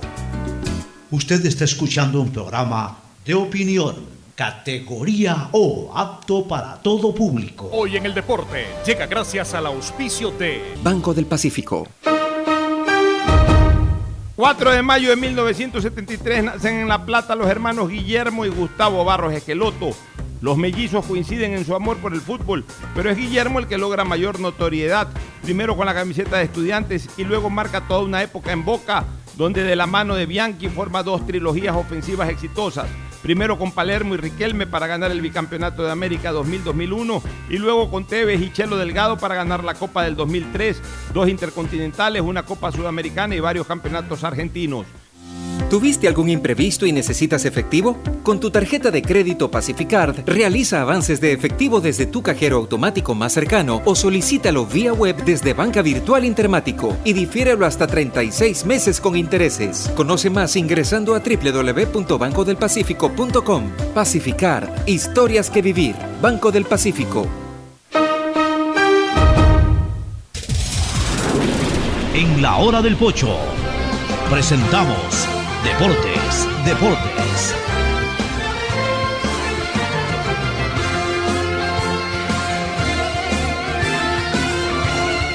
Muy bien, ya estamos en el segmento deportivo. Hoy Barcelona. Eh, sí, Fernando. Un par, de, un par de cositas antes de esto. Encantado. Quería comentar: eh, los hermanos Barros Esqueloto debutaron fue en Gimnasia de Grima de la Plata. Sí, claro, ellos son de Gimnasia de Grima. Ahí, ahí, ahí, nacieron futbolísticamente. Que, eh, ellos son de la Escuela de Gimnasia de Grima, claro. Y lo otro es lamentar, estaba a cabo de, chequear la noticia, el sensible fallecimiento de ¿Te acuerdas? Maradona Ordóñez. Maradonito Ordóñez. Maradonito Ordóñez fue un. Yo puse hoy día también eh, un comentario al respecto. Maradonito Ordóñez fue un gran, eh, un gran eh, volante número 8 del Deportivo Quito, básicamente. Creo que después jugó en algún otro equipo más, pero hizo, su carrera mayormente en Deportivo Quito. Le decían Maradonita porque era igualito físicamente a Diego Maradona, por lo menos la parte del, la melena y todo eso se parecía mucho a Maradona. El cabello. Sí, y, era un mediocampista muy hábil, pero era un 8, no era realmente un 10. Eh, fue, fue el 8 de Aguinaga en los inicios de Aguinaga, fue el 8 de Norberto Toledo. Eh, armó muy buenos mediocampos y muy buenos equipos con Deportivo Quito en la década de los 80. Maradonita Ordóñez era, era muy reconocido como jugador, aunque nunca estuvo en la selección. Lamentablemente pues, ha fallecido como tantos jugadores de, de ya de esa década, ¿no? de la década de los 80 eh, realmente acaba de morir un compañero de él. Debe estar encontrándose en este momento en la eternidad con, con Saucedo. Fueron, fueron, fueron dupla también. Ah, Saucedo era el 9 y, Maradonito Ordóñez era el, número 8. Y en medio de ambos estaba Norberto Toledo o Alex Aguinaga. Eh, ya estamos hablando de allá por los años 85, 86, 85 básicamente. Entonces, eh, pesar por la muerte de, de Maradonito Ordóñez y también en deporte y en la vida eh, de la construcción guayaquileña pues, y, en el, y en el fútbol. Hay que lamentar el fallecimiento de Carlos Vaquerizo Astudillo, un reconocido profesional, hermano de los Vaquerizos Nasur, hermano de padre de los Vaquerizos Nasur. Este, fue presidente de la Federación Ecuatoriana de Fútbol entre el año 1978 y 1981. Fue relevado en su cargo por, o, fue, o lo sucedió en su cargo, mejor dicho, Jorge Arosemena Gallardo. Carlos Vaquerizo Astudillo, poco, poco vinculado al fútbol, al menos después. No sé si antes debe haber tenido algún vínculo para haber sido presidente de la Federación Ecuatoriana, pero después de su paso por la Federación eh, no se lo escuchó mayormente en, el mundanal futbolístico ecuatoriano. Pues fue presidente de la Federación Ecuatoriana de Fútbol una persona muy reconocida, muy respetada en el ámbito social y profesional de, Guayaquil especialmente del país. Así que mi pesar a todos sus familiares y en especial a su sobrino Iván Vaquerizo Alvarado, mi gran amigo, que fue la persona que ayer generó la noticia en su cuenta de Twitter. Bueno, vámonos al partido de esta noche, 19 eh, horas 30 en el Estadio Monumental. Barcelona enfrenta a Boca Juniors que saltará con Rossi en la portería. Este, este arquero que reemplaza a Andrada. A ver, pero Rossi, Rossi ya ha venido actuando porque Andrada estaba teniendo ciertos problemas. O sea, no es un no es un arquero que viene sin, ritmo. Ya, ya estuvo en algunos partidos. de hecho, Rossi, Rossi hace algunos años era el titular. Exacto. De Boca Juniors, un buen arquero. Arquero con experiencia. En la defensa, Capaldo, López, Izquierdo y más. En el medio campo, Varela, Pavón y Medina. En la delantera, Obando, Soldano y Carlos Tevez. Que, sí, va a jugar Tevez a porque estaba supuestamente sí, sí está aquí. en duda su actuación. O sea, sí vino, pero no figuraba en el plano estelar de. Aparentemente va a saltar con, la, mayor parte del plantel de Boca, es de los titulares, los que vienen jugando el campeonato argentino. Mientras falta alguno, falta Zambrano, que, no viajó, eso se quedó en. Claro, ya, pero los que no viajaron son tres o cuatro que se quedaron en, en Buenos Aires, ¿no? Barcelona saltará con Burray. Barcelona salta con su equipo estelar, con el que ganó en los dos partidos de Copa Libertadores eh, anteriores. Burray en la portería, Castillo, León Riveros y Leonel Quiñones no va a saltar Pineda para este partido. Esa considero que es una. ¿Es motivo? ¿Es técnico o es.? Puede ser que esté, puede ser que esté lesionado, porque el jugador no, no, no fue expulsado ni nada en el partido con Destronges. Este, y es una baja, porque Pineda para mí es un jugador vital. Mira, yo en, el, con motivo de los 96 años del Barcelona, el primero de mayo, que además estaba encerrado en la casa, porque de paso fue, toque de queda, el día sábado, me puse a hacer 10 eh, equipos del Barcelona, 10 equipos históricos, o sea, esas cosas que a veces cuando uno no tiene nada que hacer y de alguna manera aporta a, la cultura histórica, en este caso futbolística, ¿no? Me puse a hacer 10 equipos. El equipo 1, para mí, los 11 mejores jugadores de todos los tiempos del Barcelona. Y así por el estilo, eh, del 11 al 22 el equipo 2, del 22 al 33 el equipo 3. Hice 10 equipos, o sea que terminé completando 110 jugadores. Imagínate, que no es fácil recopilar eso. 110 jugadores. Y a Pineda lo puse como el marcador de punta izquierdo del equipo 2. Solamente superado. Y te digo, o sea, para mí Pineda, yo, yo he visto a todos los marcadores de punta. Después de Luciano Macías había todos los marcadores de punta del Barcelona. Después de, a, Macías y Bustamante no los, no, los vi realmente. Macías, Macías a veces jugaba de lateral izquierdo, pero durante una buena época era back centro y por eso Bustamante era el marcador izquierdo pero por las referencias, porque el, historiador no solamente tiene que ser testigo, el historiador también es investigador, porque si no, eh, ya, nadie pudiera escribir de Loy Alfaro, nadie pudiera escribir de García Moreno. ¿no? era marcador izquierdo cuando jugaba línea de tres y cuando se pasó a línea de cuatro que vino Yair siguió de marcador izquierdo y luego se corrió al centro. Así es. Era una facultad que tenía el Pollo Macías de poder jugar en Barcelona y en la selección de central o de marcador izquierdo. De hecho, Macías jugó como central la eliminatoria del 65 y jugó como central en la selección ecuatoriana la eliminatoria del 69. Ya, este, eh, eh, pero, a ver, no, perdón, jugó como central la eliminatoria del 65 y sí, como marcador izquierdo la eliminatoria del 69. Pero de ahí vi a todos. Y después de Macías, que indiscutiblemente es el mejor marcador izquierdo de todos los tiempos del Barcelona, para mí el segundo mejor marcador de punta que he visto en Barcelona se llama Pineida. Se llama Pineida. Para mí Pineida es más de lo que yo he escuchado hablar de Bustamante. Y de ahí vi a todos. Pineida es más que Fausto Klinger, Pineida es más que Claudio Alcíbar, Pineida es más que Frickson George, por mencionar otros marcadores de punta izquierdo que ha tenido Barcelona. Y bueno, no sé cómo, cómo lo sienten los, los hinchas del Barcelona, pero para mí fue su carrera en Filambanco y en Melec, pero jugó en Barcelona Capurro. Que lo que pasa es que Capurro. sí, pero Capurro solamente estuvo dos años en Barcelona. Estuvo solo dos años, esa es la. y ojo, y en esos dos años que estuvo en Barcelona logró lo máximo que se puede lograr en Barcelona, que es un campeonato y, un, y una final de Copa Libertadores. pero, pero, pero ya el Capurro que jugó en Barcelona el año 97 y 98 no era el Capurro que para mí es el mejor marcador de punta de la historia del fútbol ecuatoriano. O sea, ya en en la consideración de todo el fútbol ecuatoriano, lo que hizo Capurro en Emelec y en la selección es inigualable. Ya. Pero en Barcelona no. En Barcelona creo que fue largamente superado por Macías, largamente superado por, por Pineida. Incluso en Capurro se produjo un hecho que, que, fue lamentable desde el punto de vista técnico, un error garrafal que originó el segundo gol de Vasco en la final que, para un veterano como Capurro yo nunca lo entendí. Quiso agacharse a una pelota que la podía parar con el tobillo, con el pie. Se quiso agachar y la pelota le pasó por, debajo, digamos, al agacharse, no pudo controlar la pelota. La pelota siguió, ahí la cogió Luisao o Donizetti, uno de los dos, y sacó un cañonazo y derrotó a Ceballos y con eso marcaron el segundo gol. Y yo diría que con ese segundo gol marcaron la diferencia que le permitió a Vasco da Gama venir a jugar tranquilo a Guayaquil. Pero Pineda para mí es un extraordinario marcador de punta izquierdo. Lástima que hoy día no va a estar. En el medio campo van a jugar Piñatares y Molina como volantes centrales que vienen armando una gran dupla y que ya nosotros lo veníamos diciendo cuando eh, Bustos insistía mucho en López y decíamos que López no estaba jugando en su posición real y además estaba sacrificando un hombre que sí juega muy bien en esa posición que es Nixon Molina. Corrigió Bustos y está jugando con, dos eh, eh, coarmadores o sea, los dos socios de Díaz en el armado de juego, que son Emanuel Martínez y Hoyos, Díaz de 10. Jugar con Molina le ha permitido elevar un poco su nivel a Piñatares. Así es. Garcés juega de 9, Martínez y Hoyos por los lados y el Quito Díaz de armado. O sea, un gran equipo, o el equipo. Es el equipo estelar de Barcelona. Estelar del Barcelona. Al que tienes que sumarle, Fernando, el hecho de que Barcelona tendrá la oportunidad esta vez, una vez más, de intentar ganarle a Boca. No le ha podido ganar en Copa Libertadores de los partidos que se recuerdan con Boca Juniors. Barcelona recién este siglo comenzó a enfrentar a Boca en Copa Libertadores.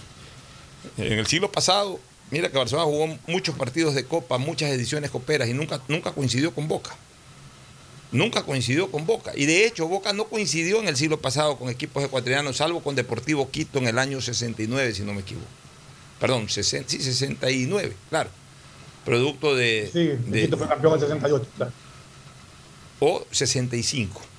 cuando el Quito fue Quito campeón, fue campeón del 64. 64. Creo que fue en la Copa del 65. Fue el 65. Que jugaron, sí, en la Copa del 65 que jugaron este, Boca Sí. y Deportivo Quito. Incluso hay hasta imágenes de ese partido. Este, de ahí Boca nunca más vino a jugar eh, Copa Libertadores a- a- a- al Ecuador. No lo recuerdo, vino Al muchas contrario veces. de River, que vino mucho River ha venido a cada rato. En Quito y Guayaquil ha jugado River. Este, ha venido muchas veces a jugar eh, eh, Independiente. Ha venido a jugar eh, por ahí Copa Vélez. Libertadores Estudiantes, Vélez, etcétera. Pero Boca vino, Boca vino muy poco. eh, mejor dicho, no vino sino solamente una vez en, la- en el siglo XX. En el siglo XXI tampoco ha venido Boca muchas veces, pero las veces que ha venido es a jugar con Barcelona, en cambio, en el siglo XXI. Yo no recuerdo partidos de Melé con Boca en Copa Libertadores. Y no Hubo- me parece que hubo uno. o por ahí creo que hubo algún enfrentamiento Sí, con Boca. sí, por ahí hubo un enfrentamiento con Boca. Y en Quito, no recuerdo Liga Boca, por ejemplo. Sí, ese no me acuerdo. Eh, Liga de Quito. Ya, eh, eh, eh, me dice Isaí que sí vino a jugar, claro, eh, que sí vino a jugar eh, el año en que en que Boca Juniors perdió las semifinales con Independiente, creo que antes había eliminado a Liga, sí. O sea, Boca ha jugado con. Independiente, que fue eliminado por Independiente, perdiendo en Quito y perdiendo en Buenos Aires. Ha jugado con Liga solamente esa edición, ha jugado una edición por ahí con MLE, pero con el que más ha jugado es con Barcelona. Comenzó a jugar en el 2003, cuando aquel, aquella noche del gol inolvidable de Graciani, sin embargo Barcelona perdió ese partido, empataron en Guayaquil 2 a 2. Luego se enfrentaron en la Copa Libertadores del año 2015. Eh, en la, en la Copa del 2015 fue. Eh, en la Copa del 2015, correcto. Cuando Barcelona jugó como vicecampeón, después de aquella final que perdió con Emelec, jugó como vicecampeón la Copa, jugó con Boca, perdió 1 a 0 en Buenos Aires y perdió aquí en la ciudad de Guayaquil, me parece que 2 a 0, 2 a 1. Entonces, este es el quinto partido de Copa Libertadores y Barcelona todavía no le ha podido ganar a Boca. O sea que esta puede ser la oportunidad de oro que tenga Barcelona para sacarse ese clavo. A Santos sí le ha ganado, ya. Eh, Darse eh, ese clavo y, y quedarse como puntero solitario de su y grupo. quedarse como puntero solitario de su grupo, calculando que Santos hoy debe de ganar la de Stronges en, en, en, en- Villa Belmiro.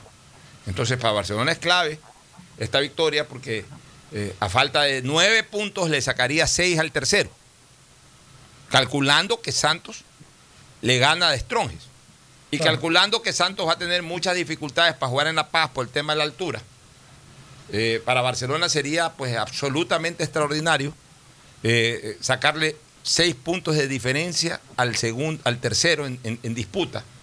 Y con lo que todavía no estaría matemáticamente confirmado, pero sí estaría con altísimas posibilidades ya de asegurar su clasificación a la segunda fase. Prácticamente le faltaría en, materia, le faltaría un punto para, clasificar a la segunda fase. Y para eso tiene seis puntos en disputa en Guayaquil. De los seis puntos, aunque sea un punto, puede sacar.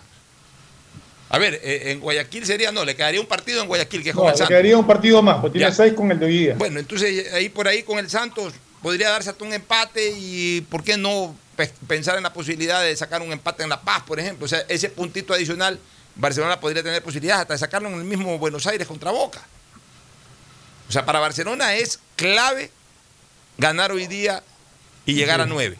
Puede complicarse, parece mentira, pero tras un excelente inicio de Copa Libertadores, puede complicarse si hoy día no gana, porque si es que gana Santos, que es lo más probable, y Barcelona, por ejemplo, pierde, Dios no quiera para los que amamos al Barcelona, la diferencia se estrecharía a tres. Y, y si empata, la diferencia se estrecharía a cuatro. Y a falta de nueve puntos en disputa, cualquier cosa puede pasar. Entonces, si Barcelona quiere estar tranquilo ya, cabalgar tranquilo el resto de Copa, tiene que ganar el partido de hoy frente a Boca Juniors. Nos vamos a una última recomendación comercial, retornamos para el cierre. Auspician este programa. Aceites y lubricantes Gulf, el aceite de mayor tecnología en el mercado. Acaricia el motor de tu vehículo para que funcione como un verdadero Fórmula 1 con aceites y lubricantes Gulf. ¿Quieres estudiar, tener flexibilidad horaria y escoger tu futuro? En la Universidad Católica Santiago de Guayaquil trabajamos para el progreso en educación, ofreciendo cada día la mejor calidad y para ello estamos a un clic de distancia. Escoge la carrera de tu vocación. Puede ser marketing, administración de empresas, emprendimiento e innovación social, turismo, contabilidad y auditoría, trabajo social y también derecho. Consulta en nuestra página web mayor información y esquemas de admisión. Universidad Católica Santiago de Guayaquil, formando siempre líderes. Si eres emprendedor, escucha con atención porque ahora con Pacificar y su APP BDPOS móvil puedes hacer crecer tu emprendimiento. A través de ella, realiza cobros de tarjetas Pacificar desde tu celular o tablet sin necesidad de un dispositivo POS o tarjeta física. Afíliate en minutos. BDPOS Móvil, la primera APP de afiliación, un producto del Banco del Pacífico. Cuando eres claro, tú y tu mamá pueden mucho más. Así que si tienes un plan móvil claro, aprovecha ya y contrata a un precio súper especial tu Triple Play, el paquete de servicios para el hogar con internet de doble velocidad para que navegues a 30 megabits en tu plan de 15 megabits, más televisión en HD, telefonía fija y claro video. Todo por 36 dólares con 40 centavos, precio final. El BIES informa. Consultas e información Llame al call center 1-800-BIES-7 con 140 canales adicionales. Ninguna llamada se queda sin atender.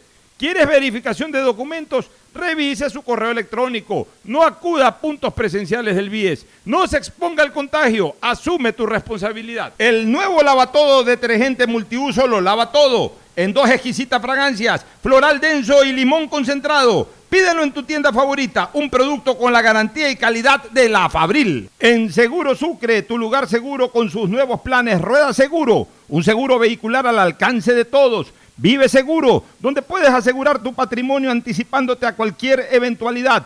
Futuro Seguro, en caso de accidentes te damos cobertura y en caso de muerte amparamos a tu familia. Seguro Agrícola cuenta con una amplia cobertura en la pérdida causada por eventos climáticos y biológicos, así como Mi Pyme Seguro, un seguro exclusivo para tu emprendimiento con una amplia y flexible cobertura a la medida de tus requerimientos. Seguro Sucre, tu lugar seguro. Contáctanos al 1-800 Sucre conmigo, 782732. Hola, ma. Hola, hijo. ¿Ya llegaron? Sí, acá vamos a acampar. Mira. Ah, muy lindo. ¿Llevaste bloqueador? Sí. ¿Repelente? Sí. ¿Y la bufanda que te tejió la tía? Eh, no.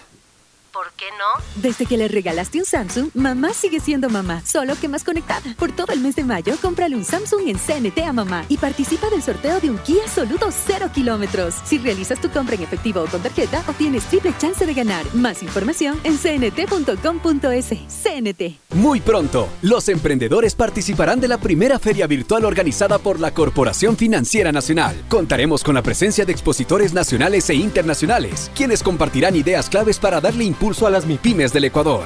Vive la experiencia en línea con stands de diferentes productos y marcas de nuestros emprendedores ecuatorianos. Tendencias 2021, una experiencia enriquecedora totalmente digital y sin costo. CFN, compromiso con el desarrollo. Sembramos futuro, el gobierno de todos. Estamos en la hora del pocho. Bueno, el otro partido de Copa Libertadores que es importante es el de Liga Flamengo en, en, el Maracaná debe ser ese partido, ¿no? Me imagino, sí. la verdad que no he chequeado. O realmente, a ver, déjame ver. Sí, no, en el estadio. No, eh, el, perdón, Liga, Liga Flamengo es acá en, en, Quito. Es en Quito. Sí, sí, sí, sí, sí. A las 19 horas 30, los dos partidos. La misma hora, sí. Son, son, de, son en Ecuador. A las 19 horas 30 en el estadio Rodrigo Paz, a la misma hora. Bueno, importante. Liga, Liga, Liga, suele hacer respetar su casa en, estos partidos de Copa Libertadores. Un equipo con mucha. Aquí está la, posible alineación de Liga. Ah, Iría con Gavarini en el arco, Caicedo, Corozo y, Anderson Ordóñez. Línea de tres. Medio campo, Perlaza, Jordi Alciba, Ezequiel Piovi, Cristian Cruz. Y adelante liarse Adolfo Muñoz y Cristian Martínez Bora. Es un equipo muy competitivo, Liga.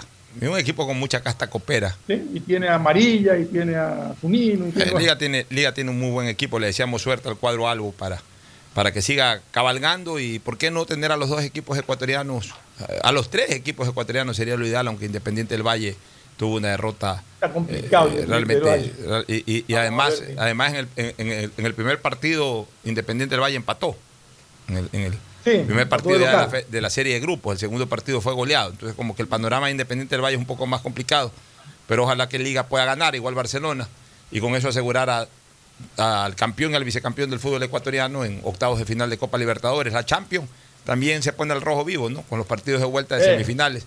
Hoy día el Paris Saint Germain enfrentando al Manchester City. eh, tiene que ir a remontar el, el Paris Saint Germain. Perdió, tiene- perdió en casa. La 2 a verdad que 1. fue un resultado sorpresivo, pero el Manchester City es un equipo que la sabe completa. Guardiola es un técnico derrotado realmente. Sería la primera vez que el Manchester City esté en una final, por lo menos en los últimos años de Champions. Sí, hace tiempo que no, que no aparece. Así que vamos a ver. Y mañana también es otra revancha de. O sea, los locales van, de, van, van Bueno, con ventaja. no, no revancha, un desempate sería, porque empataron en el partido de ida en el, en el estadio Alfredo Di Stéfano. Claro. Me refiero a que Va, va con ventaja, local. va con ventaja el Chelsea porque sacó el empate de visitantes, ¿no? Exacto, ganando, los ganando locales en van casa, con ventaja, los ganando en casa clasifica y hoy hasta con el empate el Manchester City clasifica. Nos Correcto. estaremos escuchando y viendo contigo mañana para comentar de esto y mucho más. Perfecto, un abrazo. Gracias por su sintonía. Este programa fue auspiciado por Aceites y lubricantes Gulf, el aceite de mayor tecnología en el mercado. Cuando eres claro, tú y tu mamá pueden mucho más. Aprovecha ya y contrata a un precio súper especial tu Triple Play, el paquete de servicios para el hogar con internet de doble velocidad.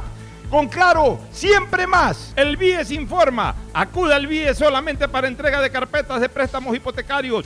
Acuda al punto presencial. Para todo lo demás están los canales virtuales. No se exponga al contagio. Asume tu responsabilidad. Universidad Católica Santiago de Guayaquil y su plan de educación a distancia, formando siempre líderes. Empieza el año al día con los prediales, fácil, rápido y sin salir de casa con la banca virtual Intermático del Banco del Pacífico. Difiérelo a 12 meses con intereses usando tu tarjeta de crédito Pacificar. Banco del Pacífico innovando desde 1972. El nuevo lava todo detergente multiuso lo lava todo. Un producto con la garantía y calidad de la Fabril. Seguro Sucre, tu lugar seguro con sus nuevos planes. Rueda seguro para tu carro. Vive seguro para tu casa. Mi pyme seguro para tu emprendimiento. Seguro agrícola para tu producción en el campo. Y futuro seguro para velar por el futuro de tu familia. Hola, ma. Hola, hijo. ¿Ya llegaron? Sí, acá vamos a acampar. Mira. Ah, muy lindo. ¿Llevaste bloqueador? Sí. ¿Repelente? Sí. ¿Y la bufanda que te tejió la tía? Eh, no. ¿Por qué no? Desde que le regalaste un Samsung, mamá sigue siendo mamá, solo que más conectada. Por todo el mes de mayo, cómprale un Samsung en CNT a mamá y participa del sorteo de un Kia Soluto 0 kilómetros. Si realizas tu compra en efectivo o con tarjeta, obtienes triple chance de ganar. Más información en cnt.com.es. CNT. Muy pronto, los emprendedores participarán de la primera feria virtual organizada por la Corporación Financiera Nacional. Contaremos con la presencia de expositores nacionales e internacionales, quienes compartirán ideas claves para darle a las MIPIMES del Ecuador. Vive la experiencia en línea con stands de diferentes productos y marcas de nuestros emprendedores ecuatorianos. Tendencias 2021, una experiencia enriquecedora totalmente digital y sin costo. CFN, compromiso con el desarrollo. Sembramos futuro, el gobierno de todos.